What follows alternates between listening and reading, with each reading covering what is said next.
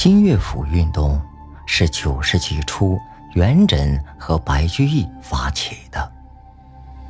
不过，在这运动正式兴起之前，年长几岁的张籍和黄建就已经在写这种类型的诗了。张籍与奇绝险怪诗派的领袖韩愈和新乐府运动的代表白居易都是好朋友。他的乐府诗有许多还借用古题，如《董陶行》就是。不过，虽然是借用古题，写的却是实事。与白居易的新乐府性质一样的。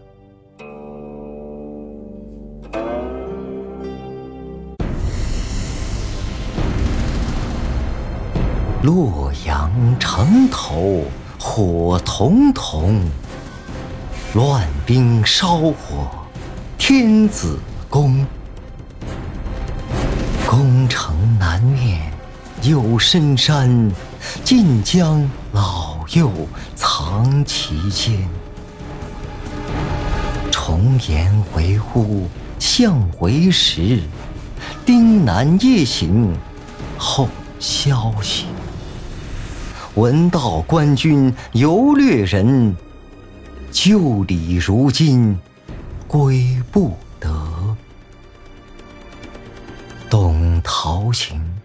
汉家几时重太平？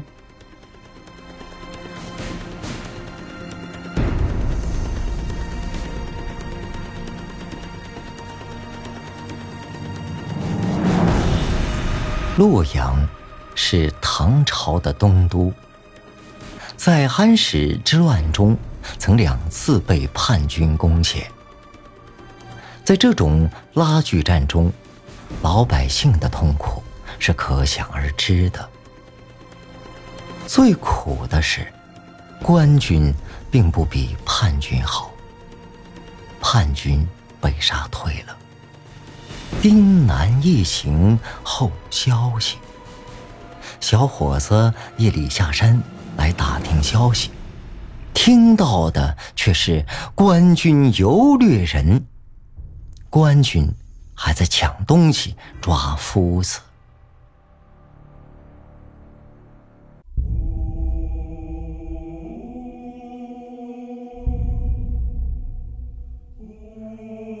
元代散曲作家张养浩说：“伤心秦汉经行处，宫阙万间都做了土。”兴，百姓苦；亡，百姓苦。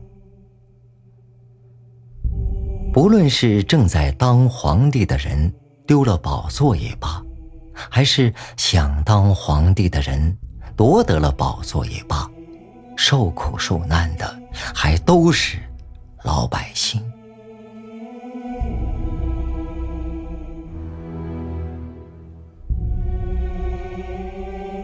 张籍还有许多乐府诗，则是根据内容来拟定诗题的，像《征赋怨》：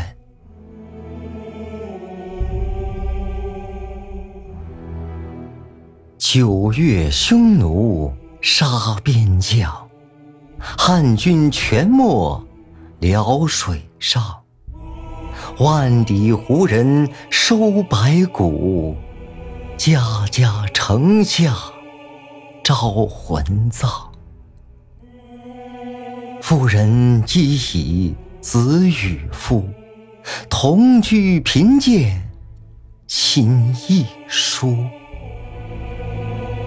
夫死战场子在腹，妾身虽存。如昼烛。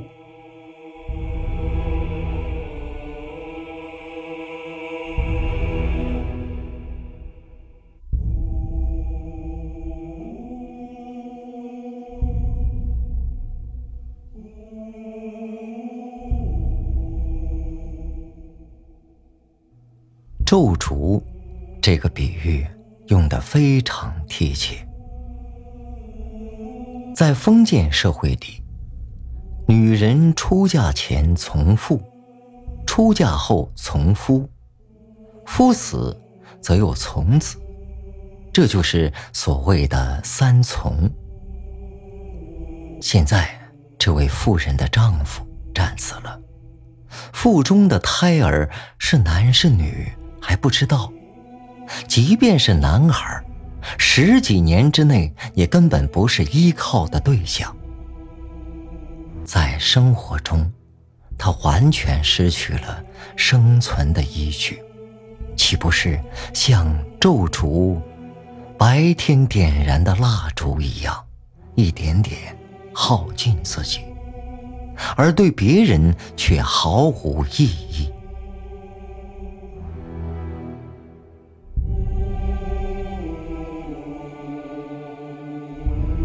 张籍的乐府诗，语言与白居易的新乐府一样浅切通俗，但是更接近口语，带民歌风味。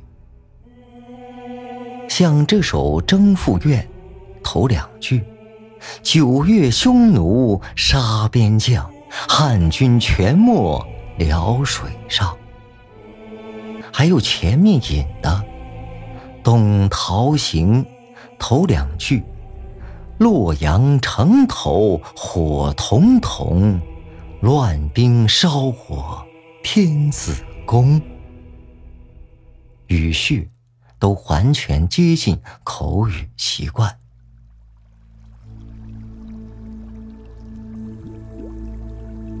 还有一首乐府诗也值得一提，因为这首诗写的很特别，还有个经常有人引用的名句：“君之妻有夫。”赠妾双明珠，感君缠绵意，系在红罗襦。妾家高楼连苑起，良人执戟明光里。知君用心如明月，是夫是你。同生死，还君明珠双泪垂，何不相逢未嫁时？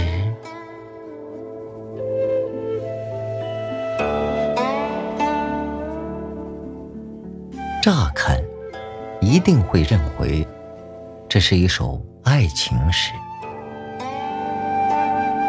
古人说起的劫富。脸上必定都永远蒙着一层霜，是没有七情六欲的。但诗中的这个劫富，却既有绝不通融的原则，又开通的很。其实诗人的本意，根本不是写什么劫富。据诗题说。这是给节度使李师道的。原来，李师道送来一份厚礼，请张籍去当幕僚。张籍看不上他，不愿去，又不敢公然拒绝，就写了这首诗。诗中把自己比作女人，以丈夫非常出色。因而不愿有个第三者为由，婉言谢绝了李师道的邀请，并把礼物退了回去。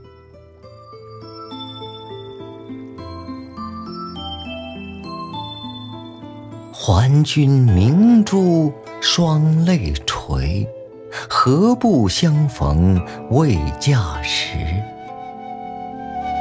用这种诚挚的态度来拒绝，恐怕再霸道的人也不能不顺着台阶下了。这里用的是美人香草式的笔性手法。古代男性诗人往往爱用女性口吻来表达情意，这是一个很奇怪的现象。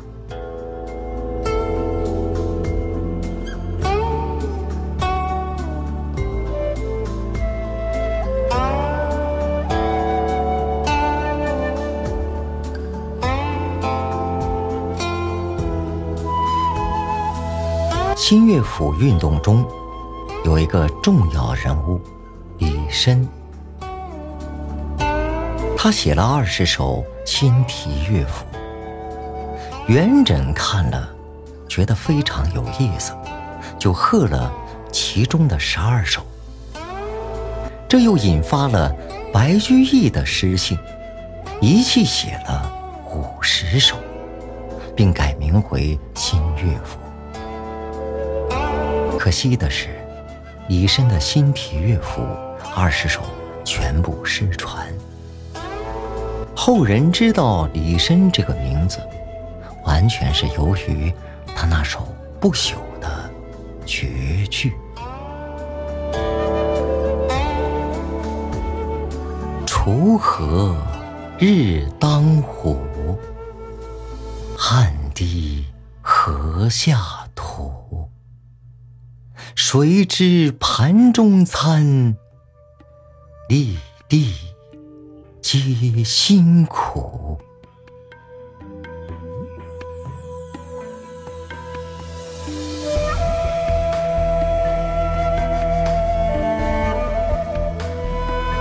这首《锄禾日当午》与李白的《床前明月光》，应当是古诗中。流传最广的两首。这首诗之所以震撼人心，就在于把盘中餐直接与“锄禾日当午，汗滴禾下土”连到一起，使人一端起碗来，由不得就想到这盘中餐的粒粒。皆辛苦。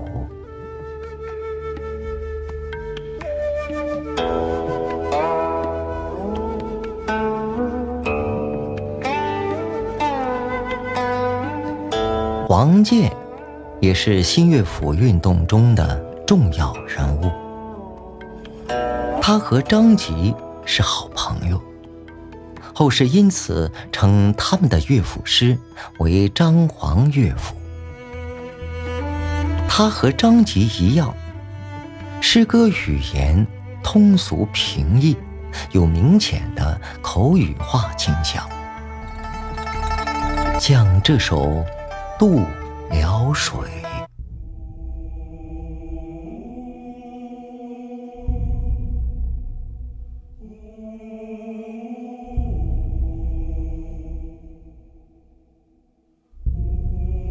渡。”辽水，此去咸阳五千里。来时父母知隔生，重着衣裳如送死。亦有白骨归咸阳，赢家歌语题本乡。身在鹦鹉回渡日，驻马相看辽水旁。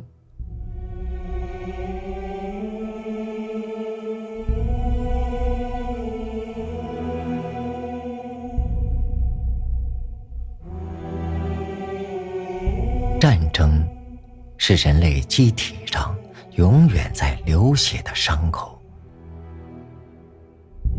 我们的祖先世世代代都在为他带来的灾祸呼天抢地，却谁也没有能力使这个窗口止血。古人曾经从各个角度诉说战争的残酷，早已把这个老话题说得惊心动魄了。黄建这首诗，却只设下士兵渡过辽水时的一个镜头。未过辽河，虽然此去咸阳五千里，故乡早已像梦一样的渺茫了。毕竟人还活着，而一过辽河。就身在阴湖回度日，最好的结局，也不过是腐烂剩下的这把骨头，能被送回故乡。亦有白骨归咸阳，赢家各语题本乡，是亲人。早已衰竭的悲痛重新被唤醒罢了。驻马相看辽水旁，在辽河旁边停下马来，互相多看了几眼，留下今生今世的最后一个记忆吧，因为。这是在走向战争，而战争是吞噬千千万万的生灵，也永远喂不饱的猛兽。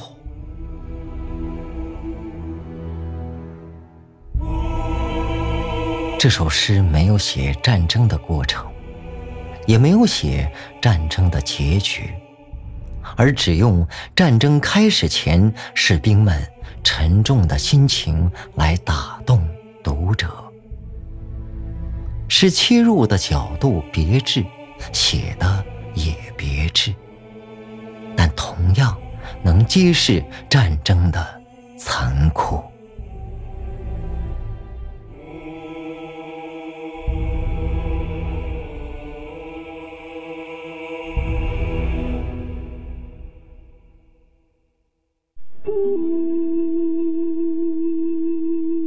现代人提起元稹来，主要是因为两件事：一是他创作的传奇《莺莺传》是一篇优秀的小说，改编为《西厢记》后，至今仍在舞台上演出；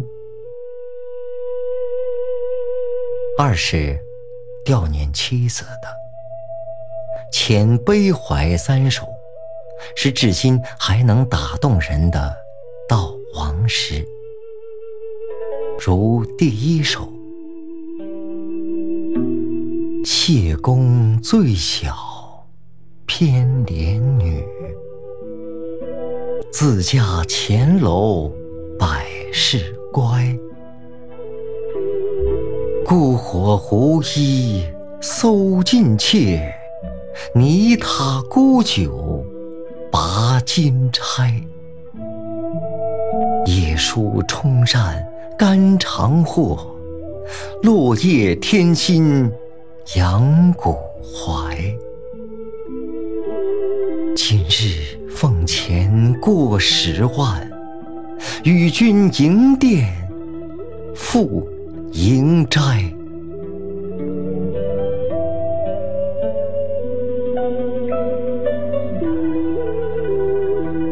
这是悼念结发妻子的。妻子死时二十七岁，元稹三十岁。因为还没有发达，所以特别强调“谢公最小偏怜女，自嫁前楼百事乖”。由于是原配，两人共过患难。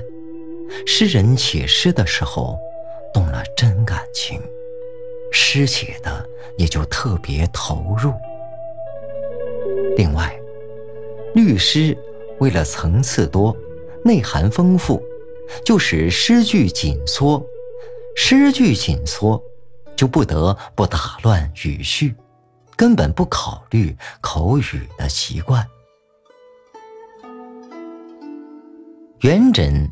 这三首诗则比较接近口语，感情真挚，用语浅近，诉说两人在一起的种种琐事，因而使人感到特别亲切，特别有人情味儿。夜书冲山肝肠货，落叶添新杨谷怀。妻子是那么贤惠，用野菜补充食物，扫落叶当柴烧，生活如此清贫，也心甘情愿。可是今日俸钱。过十万，等诗人发达了，俸钱多了，妻子却已死去了，只能与君营店，赴营斋，只能用这些钱来给妻子做道场，这才真正是贫贱夫妻百事哀。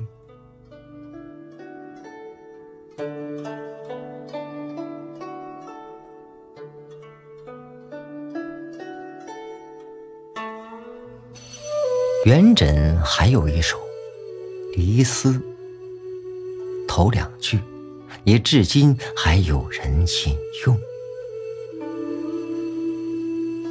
曾经沧海难为水，除却巫山不是云。取次花丛懒回顾。”半回修道，半回君。